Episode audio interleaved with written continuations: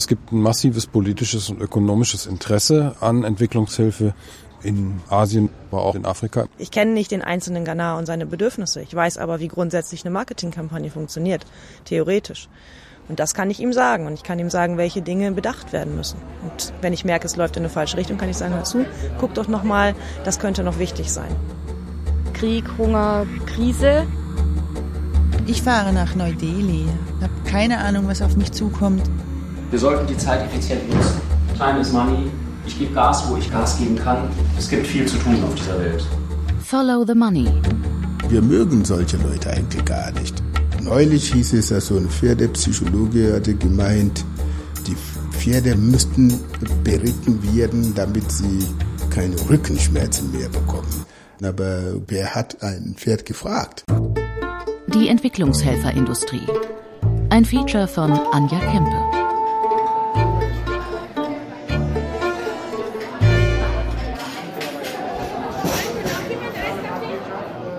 Sind alles Entwicklungshelfer, die bei uns vorbereitet werden auf den Einsatz ins Gastland. Die Bar Krokodil und Doris, die Frau hinter der Theke, kennen alle deutschen Entwicklungshelfer. Bevor es hinausgeht, kommen sie hierher ins Trainingscamp, in die alte Villa am Stadtrand von Bad Honnef. Die Vorbereitungsstätte für Entwicklungszusammenarbeit ist das größte deutsche Weiterbildungszentrum für Entwicklungshelfer. Die bekommen hier ein Gesamtpaket. Zum Beispiel junge Teilnehmer würden gerne so eine Art Leitfaden bekommen, so und so muss ich vorgehen äh, in meinem Projekt. Die hätten gern diese Leitfäden, die bekommen aber von uns, wir sagen immer wieder, ihr bekommt eine Toolbox. Kerstin Martini, Schulungskonzepte. Die Entsender schicken uns die Teilnehmer und wir müssen mit dem, was wir haben, auch dementsprechend auch reagieren. Teilnehmen können alle, die von ihren Entsendern, Regierungs- und Nichtregierungsorganisationen die Kurse bezahlt bekommen bei gutem Wetter draußen auf der Butterblumenwiese. Ja, also ich komme aus München und äh, reise nächste Woche aus in den Kamerun. Sabine Schröder geht als Krankenschwester nach Kamerun. Sie ist 32 Jahre alt und war als Entwicklungshelferin schon in Mali und an der Elfenbeinküste. Also ich denke mal, äh, bei mir ist da schon ein gewisser Idealismus die Basis, ja, dass ich es einfach auch ganz spannend finde, in diesen Ländern zu arbeiten. Wenn man das dann vergleicht mit dem deutschen Arbeitsalltag, dann ist der hier halt sehr viel weniger spannend, ja. Westafrikanische Männer, zehn Jahre älter als ich, da muss man dann schon aufpassen, wie man auftritt und wie man etwas transportiert, dass die das auch annehmen können. Man kann nicht so arbeiten wie hier, man muss sich darauf einstellen und ich finde das sehr spannend. Alle reden von Globalisierung. Und das Rad, das wird nicht, sicher nicht mehr zurückzudrehen sein. Also zunehmend werden auch die Probleme, die dann auftreten, Krisen oder Ressourcen, äh, was auch immer, aber auch kriegerische Auseinandersetzungen. Martin Bräucher, Soziologe und Volkswirt, Experte für Projektmanagement in der Entwicklungshilfe. Es geht um Management und Beratung. Und zwar deshalb, weil sich die Rolle der deutschen Experten oder der westlichen Experten, sage ich mal, die in Entwicklungsprojekte gehen, deutlich gewandelt hat, hin zu einer Beratungsfunktion, die diese Leute wahrnehmen. Heute geht es eben nicht mehr nur um Armutsbekämpfung, sondern Armutsbekämpfung muss im Kontext von globalen Herausforderungen gelöst werden. Also die Situation wird zunehmend komplexer. Bernd Krever, interkulturelle Beratung und Leitung der Vorbereitungsstätte für Entwicklungsfachkräfte. Es werden sicherlich mehr und andere Länder in den Fokus rücken. Die Krisen rücken uns näher ins Land. Wir werden ein Teil der Krisen und wir werden auch ein zunehmend notwendiger Teil der Bewältigung von Krisen, wenn wir an die großen Herausforderungen denken. Knappheit der Rohstoffe. Das wird genau die Herausforderung der Zukunft sein. Es verschiebt sich und verändert sich sehr viel. Früher war man ja wirklich nur in sogenannten Entwicklungsländern. Heute spricht man also kaum mehr nur von den Entwicklungsländern, weil die sehr unterschiedlich sind. Werner Würtele, Ausbildung und Konzepte in der Entwicklungspolitik. China, Indien, Brasilien, Südafrika und so weiter, das sind Schwellenländer, Ankerländer. Die haben sehr viel Armut im Land selbst, aber sind gleichzeitig auch reiche Länder mit großem Potenzial. Also wenn ich die Einführung mache, Montagmorgens, dann äh, zeige ich immer erstmal die globalen Herausforderungen und sage, okay, das ist der Kontext, in dem sind wir tätig. Die Weltbank geht davon aus, dass die globale Entwicklung und die wirtschaftliche Expansion ab 2030 jenseits der westlichen Welt stattfinden wird. Dass das Wachstum des globalen Bruttoinlandsproduktes bis 2050 zu 80 Prozent außerhalb der alten westlichen Industrieländer erzeugt werden wird. Dass der Anteil Europas, Kanadas und der USA am globalen Bruttoinlandsprodukt 2050 keine 30 Prozent mehr sein wird.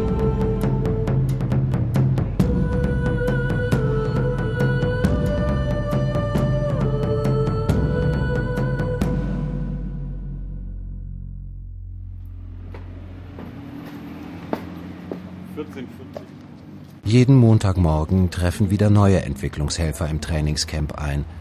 Viele gehen direkt von hier aus in ihr Einsatzland. Sie parken ihre Autos auf dem Hof, laden ihre Rucksäcke und Hardshells aus und sind bereit für neue Lektionen. Oder auch nicht. Dass man sich um andere Länder kümmert und um das Wohlergehen anderer Völker, ist in Deutschland besonders ausgeprägt. Der Ingenieur Joachim Schmidt ist gemeinsam mit seiner Familie seit 18 Jahren in Asien unterwegs. Wir sind nach einem längeren Aufenthalt in den Philippinen zurückgekommen. Wir haben in den Philippinen Naturkatastrophen erlebt, die eine enorme Hilfswelle ausgelöst haben im europäischen Ausland, auch in Amerika, wo Summen in Millionenhöhe gespendet wurden innerhalb von kurzer Zeit. Selbst Privatpersonen haben sehr viel Geld geschickt, um zum Beispiel die Folgen des Taifuns Ondoi zu mildern.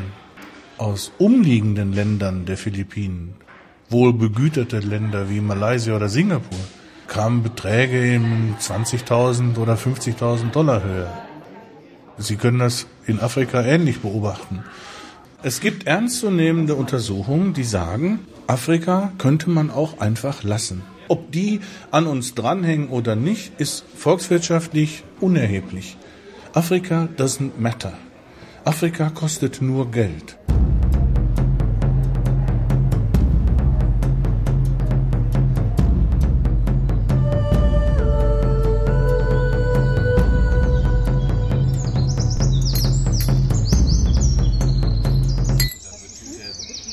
Auf der Butterblumenwiese sitzt die Arbeitsgruppe Afrika.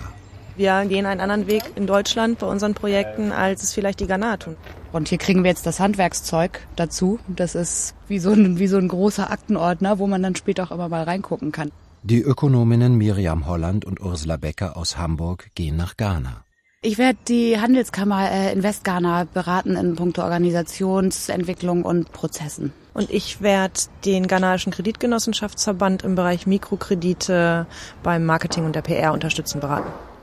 Hier im Trainingslager für Entwicklungshelfer bildet sich exakt ab, was sich in der internationalen Entwicklungspolitik tut. Also es gibt natürlich äh, zwei Linien. Die eine Linie sagt, äh, Geld äh, tötet Initiative ab. Es gibt hier eine Kontroverse jetzt im Moment, insbesondere was die Entwicklungszusammenarbeit mit Afrika angeht, weil sie nämlich sagen, jede Mark ist oder jeder Euro ist ein verlorenes Geld, was nach Afrika geht, weil dort sind diese korrupten und gefräßigen Eliten, das verschwindet einfach. Ne? Das ist die eine Linie. Und das andere Extreme ist, ähm, wir brauchen das drei- oder vierfache. Aber ich glaube, das Entscheidende ist, Geld alleine macht's nicht. Ja. Die Alternative ist natürlich, dass man Personal dahin schickt. Die Bundesrepublik ist nach Frankreich das zweitgrößte Geberland innerhalb der Europäischen Union. Sechs Milliarden Euro fließen jährlich in die Entwicklungshilfe. Die Summe wird nicht höher werden in Zukunft, doch die Gewichte verschieben sich. Statt direkter Geldtransfers schicken mehr und mehr Geberorganisationen lieber ihre Leute in die Nehmerländer. Ein gigantischer Personalaufwand. Wir haben einen extremen Aufwuchs an Teilnehmern. Wir haben mehr als 2000 Gäste hier im Jahr. Das ist also sehr, sehr viel. Und wir selber mit einem riesigen Pool, etwa 500 oder noch mehr Trainern zusammenarbeiten. Und die setzen wir dann eben in unseren Kursen ein. Das, denke ich mal, ist die Tendenz. Martin Bräucher, Projektmanagement alles, was mit Ressourcenschutz zu tun hat, die Wirtschafts- und Finanzkooperation, da braucht man Leute in der Wirtschaft. An welche Länder denken Sie da? Alle. Weltweit.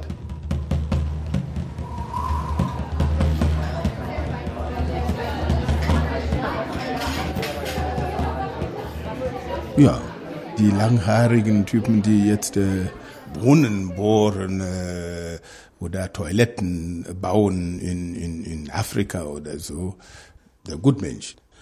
Da gehen junge Leute, die sind ein bisschen idealistisch, die wollen helfen, wissen nicht wie. Und dann bei Katastrophenmeldungen sind sie in Thailand und verteilen Kekse. Das war mal das, was die meisten taten. Baute Brunnen und tanzte Volkslieder mit den Leuten und war zufrieden, ja. Aber es genügt nicht allein, Gutmensch zu sein. Teilweise die Motivation war richtig, aber die Methodik war ja hundsmäßig. Jojo Kobina kommt aus Ghana. In Deutschland ist er als Trainer für Entwicklungshelfer tätig, seit zehn Jahren. Auch wenn ein Projekt scheitert, dann hat es ja sehr viele Ursachen. Ja, es kann sein, dass der Ansatz ist auch schon nicht gut gewesen. Es kann aber auch scheitern, wenn zu viele Auflagen da sind. Ja, so nach deutschem Muster. Bauvorschriften, ja, 25 Formulare und 10 Unterschriften und so weiter. Auch an sowas kann fürchterlich äh, so ein Programm auch scheitern. Ja.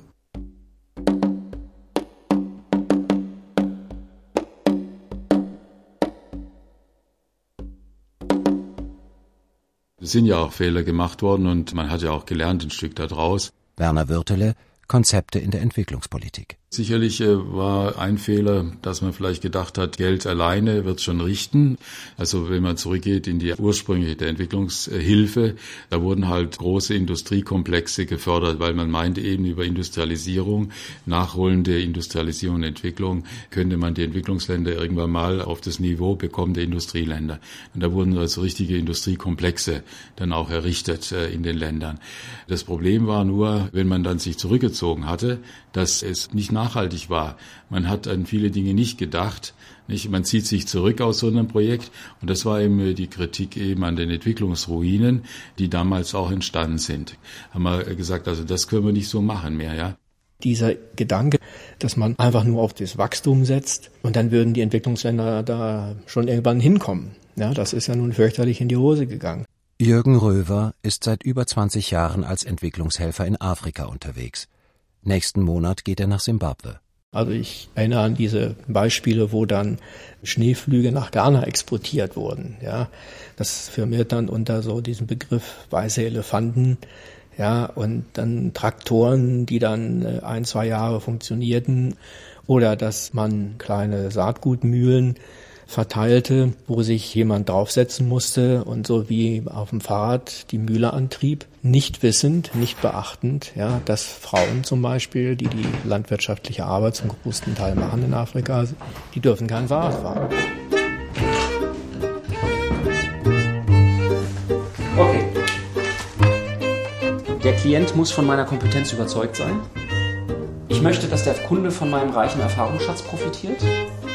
Ich will eine langfristige Kundenbeziehung aufbauen. Der moderne Entwicklungshelfer bringt seinem Kunden das, was er braucht. Äh, naja, wir haben was zu bieten, das durchaus. Und äh, worum es da meistens geht, ist Umwelt, Wasser. Das sind die wesentlichen Fragen. Abfall, Müll, Wasser. Das ist jetzt verstärkt. Abfall, ja. Bei Abfall denke ich ja sofort an Mülltrennung. Ne? ja, wir sind in Europa sicherlich bekannt dafür, dass wir die verrückten Mülltrenner sind. Aber ich denke nicht, dass das schon bis ans andere Ende der Welt durchgedrungen ist. Das kann ich mir nicht vorstellen. Aber ich kann mir vorstellen, dass es da eine gewisse Tendenz gibt, das Thema äh, unter den Tisch zu kehren. Markus Södermann hat Umwelttechnik studiert. In den nächsten Tagen wird er ausreisen. Sein Ziel sind die Philippinen, ein Schwellenland mit Entwicklungsbedarf im Müll- und Abfallsektor. Ja gut, ganz generell gehen die Bemühungen der Entwicklungszusammenarbeit meistens dahin, zu verhindern, dass Müll wild rumliegt. Davon will man weg und äh, ich bin auch ganz gespannt auf die Implikationen der Übertragung von westlichen Abfallwirtschaftssystemen in Entwicklungsländer, weil dadurch natürlich auch in gewisser Weise Arbeitsplätze wegfallen könnten, Lebensunterhalt für eine zahlenmäßig doch recht große Gruppe von Menschen. Also 30 bis 60 Millionen Menschen weltweit leben davon, sich die verkaufbaren Ressourcen aus dem Abfall wieder herauszusuchen, zu sammeln. Die betreiben eigentlich das, was wir hier Recycling nennen und aufwendig mit Wertstofftonnen und äh, technischen Anlagen betreiben, während das dort einfach ein Gewerbe ist. Der Lebensalltag eines Abfallsammlers sieht so aus. Irgendwo auf dem Weg zur Deponie, wenn es eine Deponie gibt, versuchen die Abfallsammler Zugang zum Abfall zu bekommen, Papiere rauszusammeln, Metalle, Plastik. Zumeist geschieht das auch erst auf der Deponie. In den Philippinen gibt es ein ganz prominentes Beispiel, das ist Smoky Mountain, eine riesige Deponie, wo 30.000 Menschen leben, die nur versuchen, Verkaufbares aus dem Müll herauszusammeln. Es gibt auch wesentlich weiter organisierte Formen der Abfallsammlerei. Also in Afrika, ganz speziell in Kenia, da geht es dann nach Kräfteverhältnissen. Die jungen Männer sammeln die Metalle. Metall ist sehr wertvoll, dann, dann kommen die Frauen und dürfen das Plastik sammeln. Die alten Menschen kriegen das Papier und Kinder schauen, was sie sonst noch finden. Aber wenn ich Wertstofftonnen aufstelle und diese sofort in meine Anlage, eine Sortieranlage, wie wir sie hier für einen grünen Punkt haben, einspeise, das Plastik, das Papier, die Metalle rausziehe, dann bleibt am Ende nichts mehr über, was diese Menschen dann verwerten können.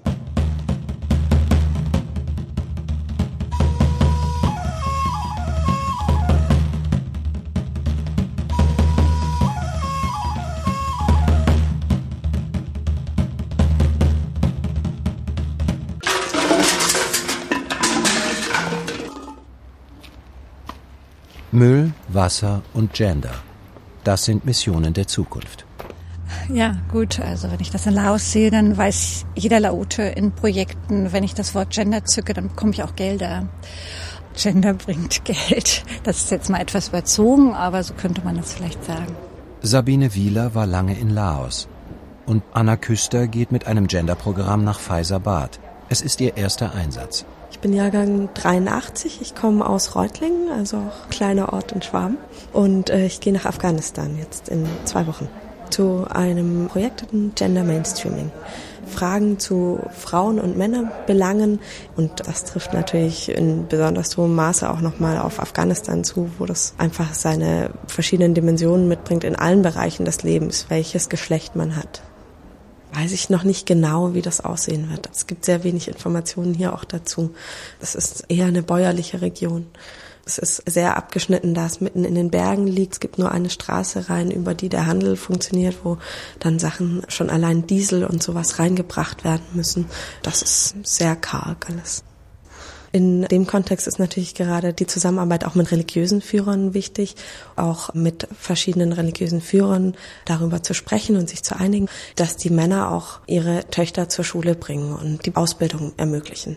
Das ist so eine Kooperationsform, wo man dann wirklich das mit den Männern zusammen für die Stärkung von Frauen und zu einer gewissen Gleichberechtigung führt. Also das ist ja nicht so, dass sich das von einem Tag auf den anderen ändert. Also sowas löst sich ja auch nicht einfach auf. Das kann man ja nicht alles auf einmal anpacken. Worauf ich mich einstelle, ist, dass man einfach extrem viel Geduld braucht. Man braucht sehr viel Geduld und Sprünge dafür. Kommt ja auch darauf an, wie viel die aufnehmen können, nicht nur wie viel man reinsteckt, sondern da muss man eben auch deren Kapazitäten sehen.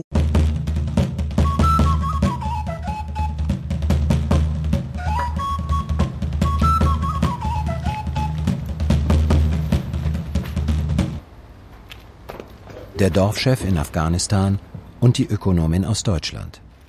Man ärgert sich. Man ärgert sich auf jeden Fall. Das ist sicher für mich von meinem Selbstverständnis her schwierig. Dem Verständnis von mir als Westeuropäerin nicht zu vereinbaren mit meinem, mit meiner, ja, mit meiner Meinung, was Männer-Frauen-Gleichbehandlung angeht. Also ich glaube schon, dass ich da eher anecken werde oder dass man mit mir vielleicht auch nicht so klarkommt. Sibylle Hahn wird in Neu-Delhi ein Umweltprojekt leiten.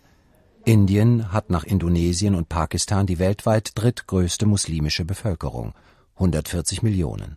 Ich habe auch gemerkt, wir hatten so ein Fallbeispiel, dass der Trainer eine Teilnehmerin rausgeholt hat und, und mit, mit ihr zusammen wieder hineinging und sie, sie war mit, mit einer Burka von Kopf bis Fuß verschleiert. Es war das erste Mal für mich, dass ich jemanden so nah gesehen habe mit Burka und ich musste erst mal schlucken. Also für mich war das total fremd und auch eher hm, drohend. Und diese Anmaßung für mich, ja, diese Anmaßung, die da dahinter steckt, wie mit Frauen umgegangen wird. Und das ist sicher für mich in meinem normalen Leben eher selten, dass ich damit in Berührung komme. Und ja, ich denke, dass ich sicher, wenn ich dort vor Ort bin, auch schauen muss, wie ich mit meinem Ärger umgehe.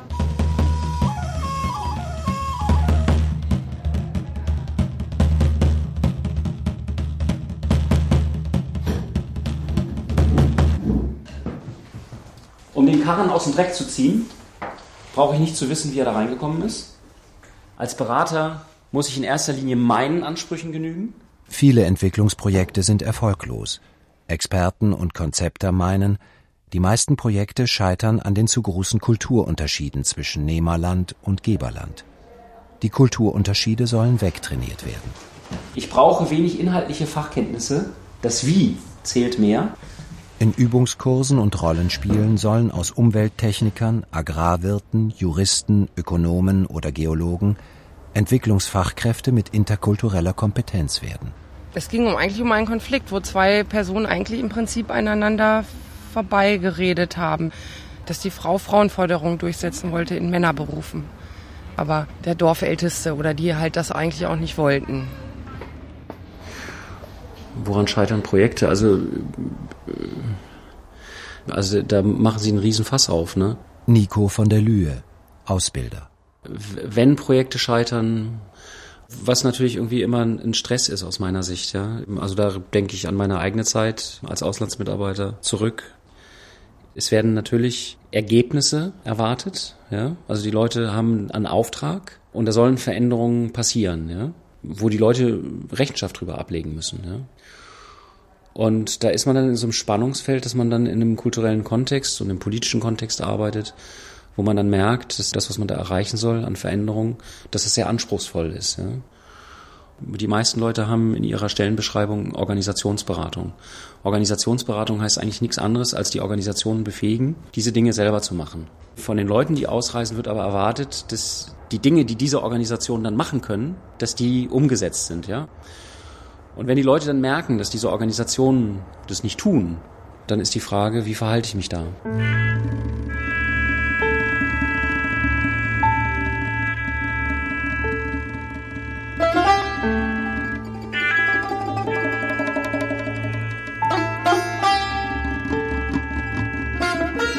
Die Nehmerländer machen, was sie wollen.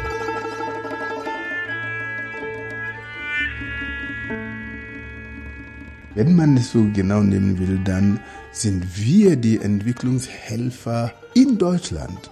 Ja, ja, wir entwickeln ja die Leute, damit sie bei uns dann fähig sind. Also insofern ist es dann umgekehrt. Ja, besonders weil ich aus Ghana komme, dann leiste ich die Entwicklungshilfe hier. Jojo Kobina aus Ghana. Also ein Deutscher, der kommt, also nach Ghana zum Beispiel, und der will, sagen wir mal, die Bedingungen in Deutschland da also durchdrücken, ja, dann äh, hat er gar keine Chance. Das Deutsche muss ja nicht unbedingt für uns gut sein, nicht unbedingt.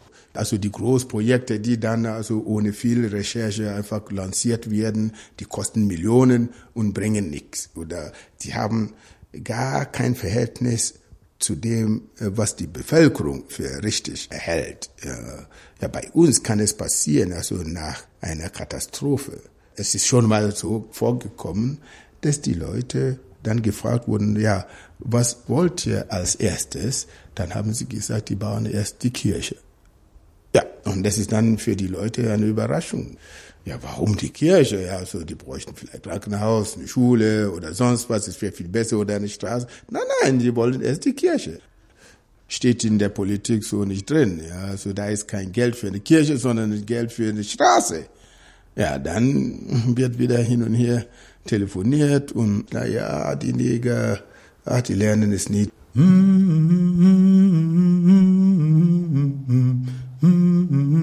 Mm-hmm.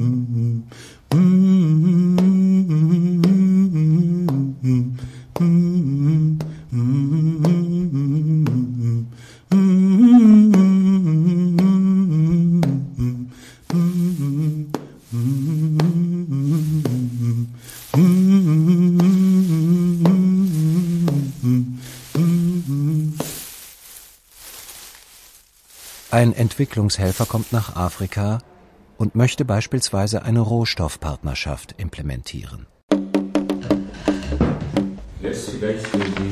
Gesprächsstrategie wollt ihr mich ein bisschen mir ein paar Ideen geben, mit welcher Strategie soll ich einsteigen. Die Situation ist festgefahren. Ich habe ihn zu einem Gespräch eingeladen in meinem Büro. Was soll ich? Und die Situation ist sehr heikel. ist sehr viel Spannung. Was ist eure, was würdet, würdet ihr vorschlagen?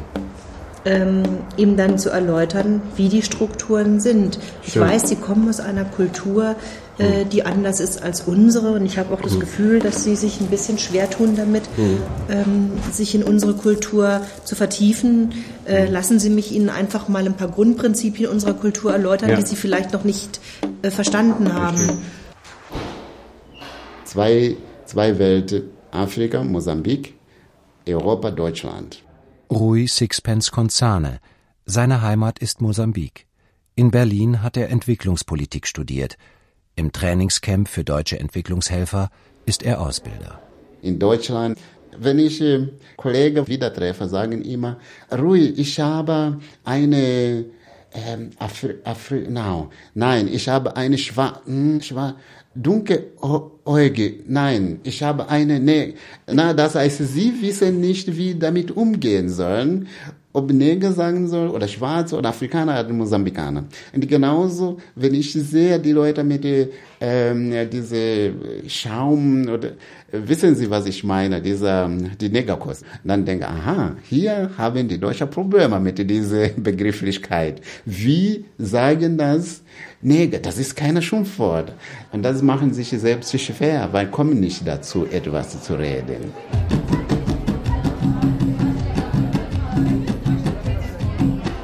Früher durften wir hier nie Negerkuss oder Mohrenkopf sagen. Wir mussten immer Schaumküsse sagen. Ja, ja genau.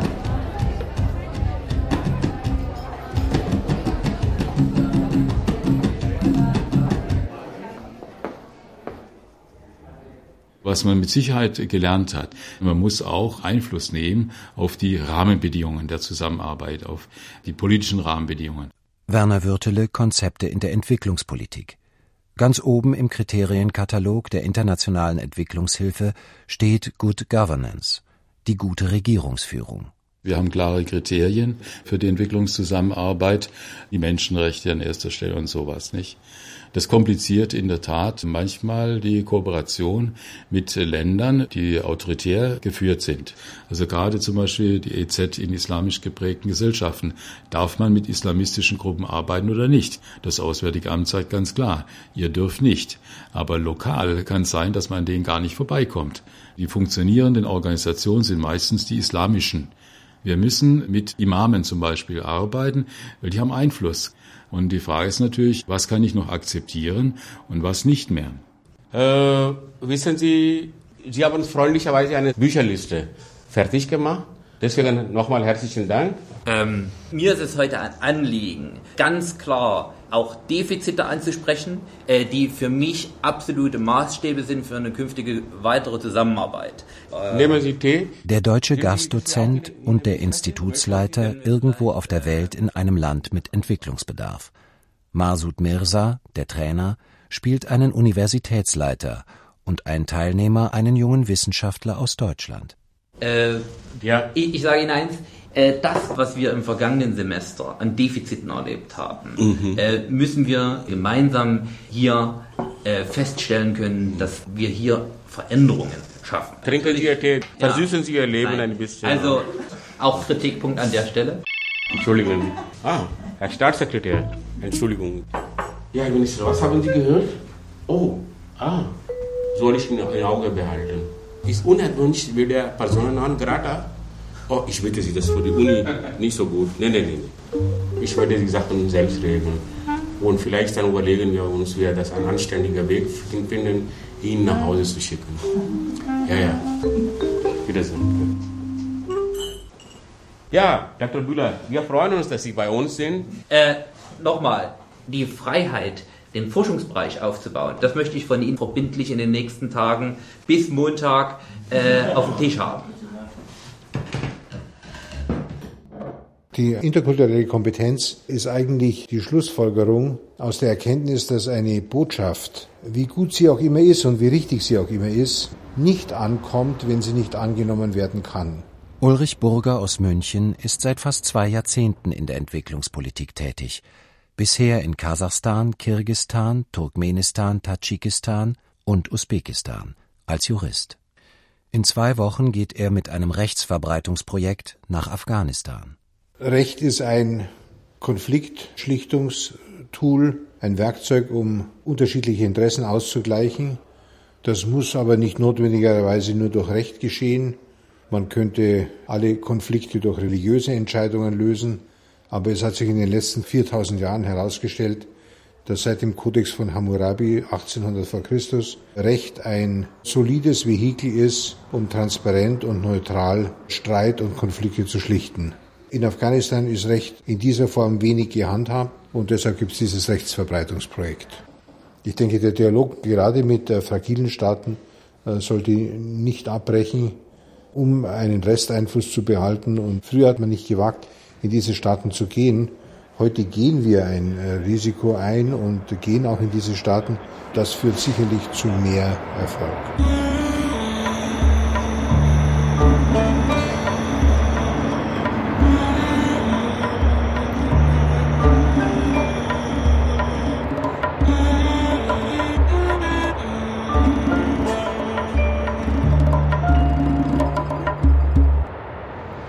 gewisserweise versuche ich weniger in solchen Fällen mit internationalen Konventionen und was weiß ich was. Also versuche ich eher mit etwas, was sie kennen. Ja? Jasmin Hamdam, Einsatzland Algerien. Über 90 Prozent der Bevölkerung gehören dem sunnitischen Islam an. Die sind religiös, das ist für sie wichtig.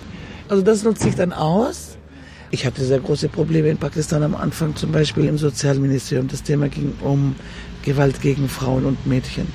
Und die sagten, wir dürfen Frauen schlagen und so weiter. Und dann sage ich, komm mal her, wo steht das denn im Koran? Das möchte ich jetzt mal wissen. Und wenn sie das nicht nachweisen können, dann sage ich denen, make up your mind. Und die Leute lernen erstmal kennen, was es alles gibt. Die meisten haben ja keine Ahnung.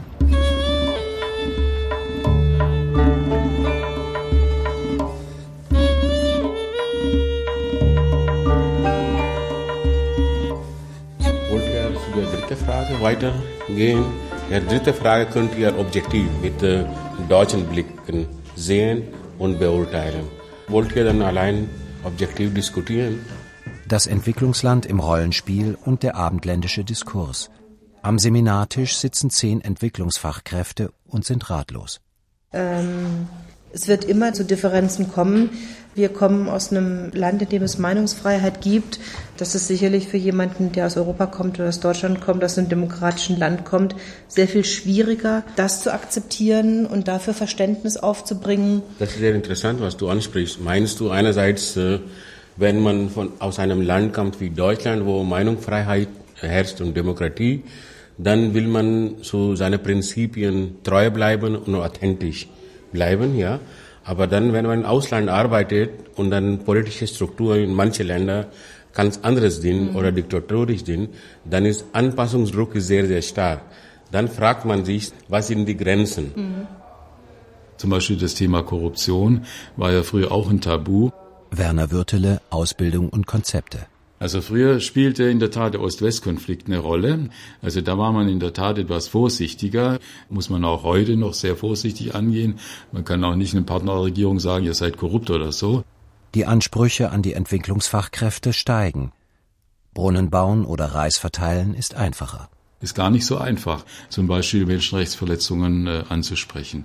Früher haben die gesagt, wenn ihr von uns dies und jenes verlangt, gehen wir rüber, nämlich äh, Sowjetunion.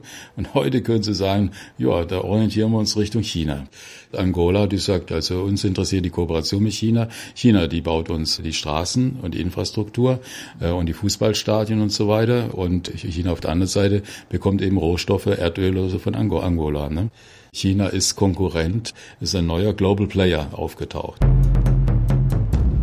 China empfängt Entwicklungshilfegelder und China verteilt Entwicklungshilfegelder. Zu den Schwerpunktländern chinesischer Entwicklungspolitik gehört Äthiopien. Menschenrechtslage in Äthiopien, diplomatisch ausgedrückt, problematisch. Kaum erschlossene Rohstoffe in Äthiopien, Gold, Tantal, Platin und Erdöl. Energiequellen in Äthiopien, Wasserkraft und Erdwärme.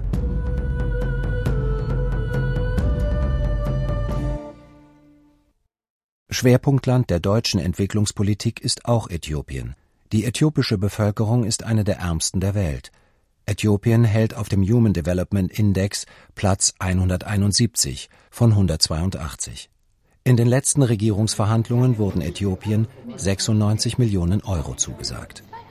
Wir müssen ganz klar sagen, Entwicklungshilfe ist Politik mit anderen Mitteln, Außenpolitik mit anderen Mitteln. Wir versuchen Länder für uns politisch zu gewinnen, freundlich zu stimmen über große Aufträge, Freihandelszonen etc. Und es hat nichts mehr mit Altruismus zu tun wie in den frühen 60ern, wo man die kleinen Kinder mit den dicken Bäuchen sah und sofort gerührt war und denen müssen wir doch helfen. Joachim Schmidt, Vietnam. Wir sind natürlich jetzt verbunden, viel mehr als früher, mit der internationalen Entwicklungszusammenarbeit, mit großen Playern wie, wie Weltbank. Die, die geben oft die Richtung vor. Werner Würtele, Konzepte in der Entwicklungspolitik. Wir bereiten unsere Teilnehmer sicherlich für ihr Einsatzland vor, aber auch wir sehen uns eher so als einen internationalen Personalentwickler. Kerstin Martini, Schulungsbereich Management und Führung. Das sind Themen wie Organisationsberatung, Change Management. Ganz beliebt sind die Change Management Kurse, klar, wo Sie lernen, wie verändern sich Organisationen, wie kann ich die als Berater begleiten und unterstützen. Wie reagiere ich situationsgerecht? Wir haben die Paris-Deklaration als Rahmen, wo halt genau diese Kriterien der Effizienz und Effektivität in den Vordergrund rücken, die berücksichtigt und umgesetzt werden müssen. Bernd Krever, interkulturelle Beratung. Die Paris-Deklaration, ein internationales Konsenspapier zu Effizienz und Effektivität von Entwicklungspolitik, wurde 2005 in Paris verabschiedet. Die Kriterien Effizienz und Effektivität werden in den entwicklungspolitischen Gremien diskutiert und auch auf der Butterblumenwiese. Das Ziel ist, das Ziel zu erreichen. Wie man da hinkommt, das ist meistens die Hauptproblematik. Man will sowohl Produkte verkaufen als auch Expertise. Das ist also, glaube ich, in den nächsten 10, 15, 20 Jahren das, was auf uns zukommt. Im Prinzip gleich loslegen. Zum Beispiel aus Ghana kommt eine Anfrage, wir bräuchten jemanden, der sich im Bereich der Mikrofinanzen gut auskennt. Kennt ihr nicht in Deutschland jemanden, der uns damit unterstützen könnte? Und die dann sagen, okay, ich gehe mal jetzt für zwei Jahre oder für drei Jahre eben in so ein Land. Zeit ist natürlich relativer als bei uns. Also wenn man sich in ein Meeting setzt, dann wird erstmal gefragt, wie geht's dir?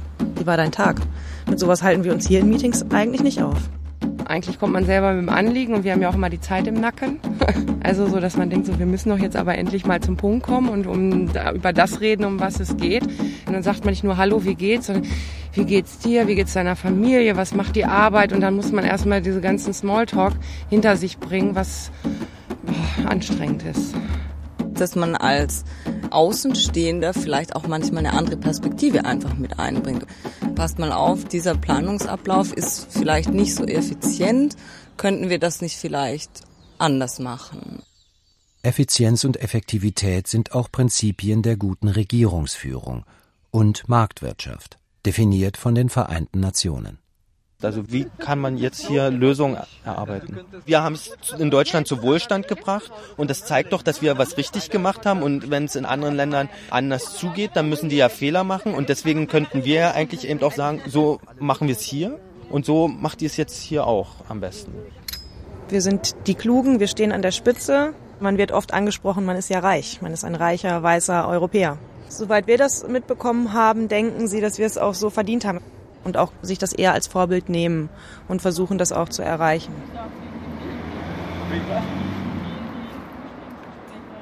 Ja, so aus Sicht der Industrieländer sind wir sowieso die Armen. Ja.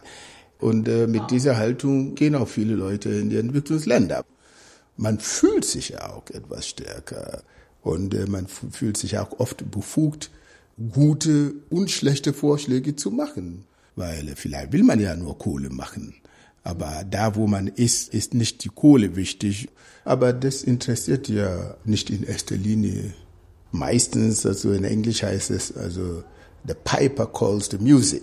Also wer die Musik zahlt, ja, er darf das Lied auch auswählen. Und in der Entwicklungshilfe ist ja auch meistens so. Walk through this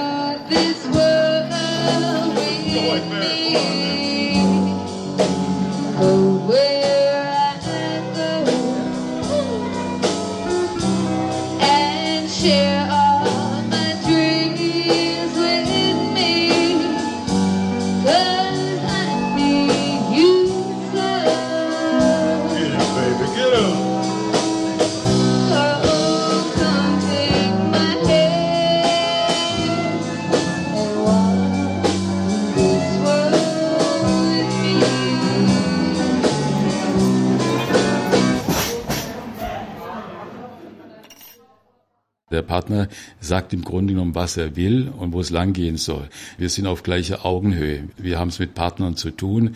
Und äh, da hat man natürlich durchaus die Möglichkeit auch zu sagen, also uns gefällt dieses oder jenes nicht. Jedes Entwicklungsland darf machen, was es will. Wir reden ja immer ganz stark von Ownership, ja, so dass das, was wir als deutsche Entwicklungsorganisation tun, durch das Nehmerland getragen werden soll. Jürgen Röver, Simbabwe. Aber da, glaube ich, beißt sich das sehr oft. Ja, also diese Ownership, ja, also der eigene Beitrag oder die eigene Definition aus dem Land, die ist oft eine Sache, aber das macht die Sache dann manchmal sehr schwierig ne, in der Zusammenarbeit. Die Ownership ist ein Eckpfeiler der Paris-Deklaration von 2005. Die Zielländer von Entwicklungshilfe haben die Eigenverantwortung und die Federführung bei jedem Entwicklungsprozess. Vorangegangene und nachfolgende internationale Konferenzen legten unter Federführung von Weltbank, Welthandelsorganisation WTO und Internationalem Währungsfonds die Anpassung der Handelsaktivitäten von Entwicklungsländern an den Weltmarkt fest Allein China koppelte sich als entwicklungsbedürftiges Schwellenland und Empfänger von Entwicklungsgeldern ab von der Bindung an westliche Industrienationen und ging einen eigenen Weg. Das ist die ganze Debatte jetzt, wo es letztlich darum geht, auf der einen Seite Ownership zu stärken, nicht also, dass die Länder selbst äh, sozusagen ihr Schicksal in die eigene Hand nehmen und wir sie dazu auch ein Stück äh, befähigen. Und auf der anderen Seite, dass die Geberseite, die reichen Industrieländer, dass die sich abstimmen dass sie sich koordinieren, um bessere Effekte zu haben und wirksamer zu sein. China will den Kriterienkatalog der westlichen Industrienationen nicht im Schlepptau haben, insbesondere keine Rohstoffpartnerschaften mit Europa oder den USA.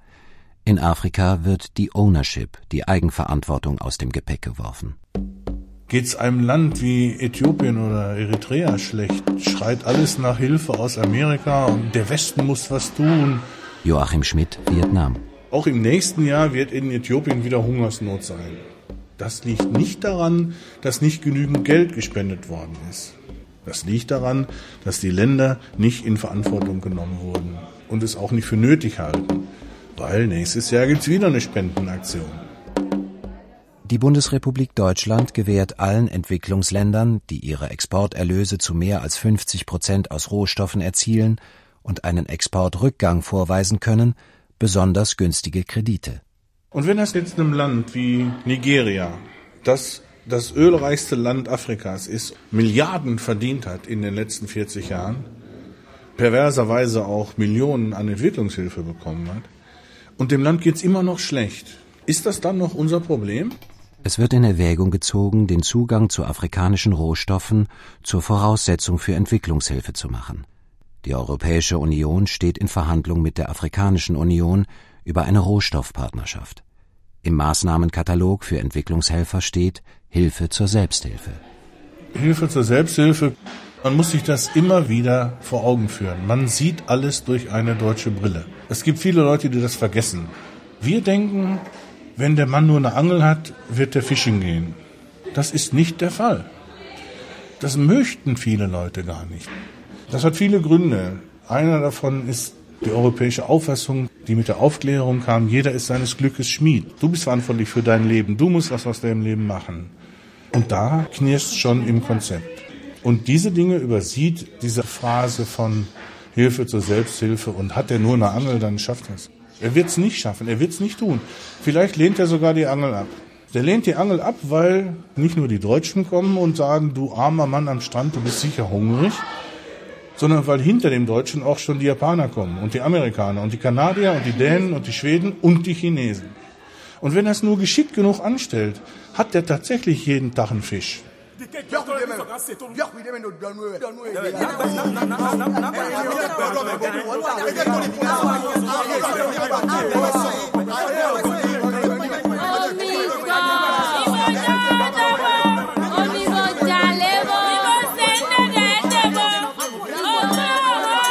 Ndemara contingirá con la pen, a con fuera pere. Ndemara contingirá con la pen, a con fuera pere. Wie holt die Entwicklungsfachkraft ihr Nehmerland in das Boot ihres Geberlandes? Ja, oder wie viel Geld verliert die Wirtschaft? Jasmin Hamdam, letzter Einsatzort Jemen. Ich war Genderfachkraft. Also welchen Zugang haben Frauen jeweils zu den Ressourcen? Und dann muss man sich überlegen, okay, wie kann ich die Leute davon überzeugen, dass es wichtig ist? Und muss ich dann diese Fragen stellen, wer hat welche Vorteile zu erwarten? Okay, wir bringen einen Consultant, einen Gutachter, der kann euch genau ausrechnen, welche Vorteile es dem Staat bringt. Was hat das für einen Geldwert? Man konnte feststellen, je mehr Frauen in der Arbeitswelt tätig waren, umso höher das Wirtschaftswachstum. Ihr, ihr verliert ja sonst deren Arbeitskraft, ne? Und dann seid ihr ärmer. Es lohnt sich in terms of money. Oder was sind die wirtschaftlichen Kosten von Gewalt gegen Mädchen und Frauen? In Dollar, in Heller und Pfennig. Das kann man ausrechnen und sagen, das kostet euch das jetzt.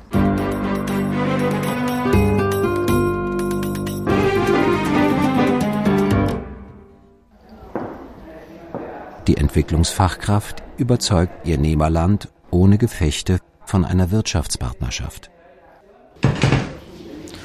Also ich trainiere jetzt hier also ein Modul, was Verhandlungstechnik mit interkulturellen äh, Fertigkeiten verbindet. Also Theorie, Praxis zum Thema Verhandeln. Albrecht Schürhoff, Entwicklungshelfertrainer und Unternehmensberater. Viele Trainer im Ausbildungscamp für Entwicklungsfachkräfte sind Unternehmensberater. Ja, also es gibt, äh, es gibt Widerstände von der anderen Seite, die eben sagen, das lief bisher ganz gut, warum jetzt auf einmal anders? Diese Multi-Stakeholder-Dialoge heißen die ja auch.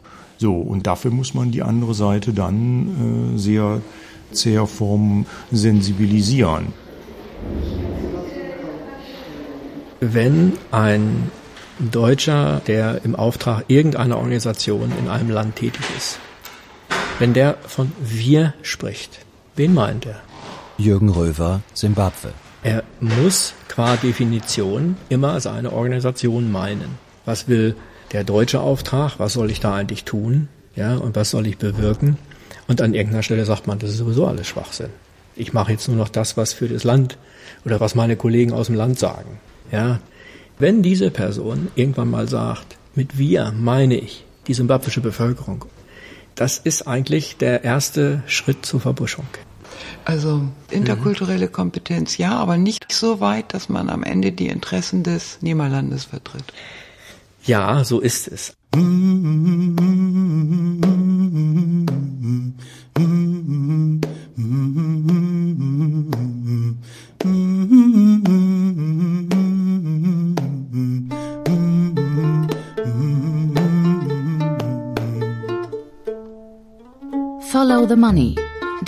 Die Entwicklungshelferindustrie. Ein Feature von Anja Kempe. Auf dem Hof des Trainingscamps werden die Trolleys und die Laptoptaschen in die Taxis geräumt. Also nicht, dass ich da, da unbedingt was bewirken kann oder so. Also meine Motivation ist dann schon, dass ich für mich was mitnehmen kann. Es sprach Bruno Winzen. Regie und Produktion Anja Kempe. Mich hat mal ein Headmaster an einer ländlichen Schule, der fragte, der sagt mal, wie habt ihr euer Land entwickelt? Wie seid ihr zu dem gekommen, wo ihr jetzt seid? Und ich kann mich noch gut an diesen Schreck erinnern, den der Kollege und ich hatten, nach einer Antwort zu suchen. Weil, wie will man das erklären? Südwestrundfunk und Westdeutscher Rundfunk 2011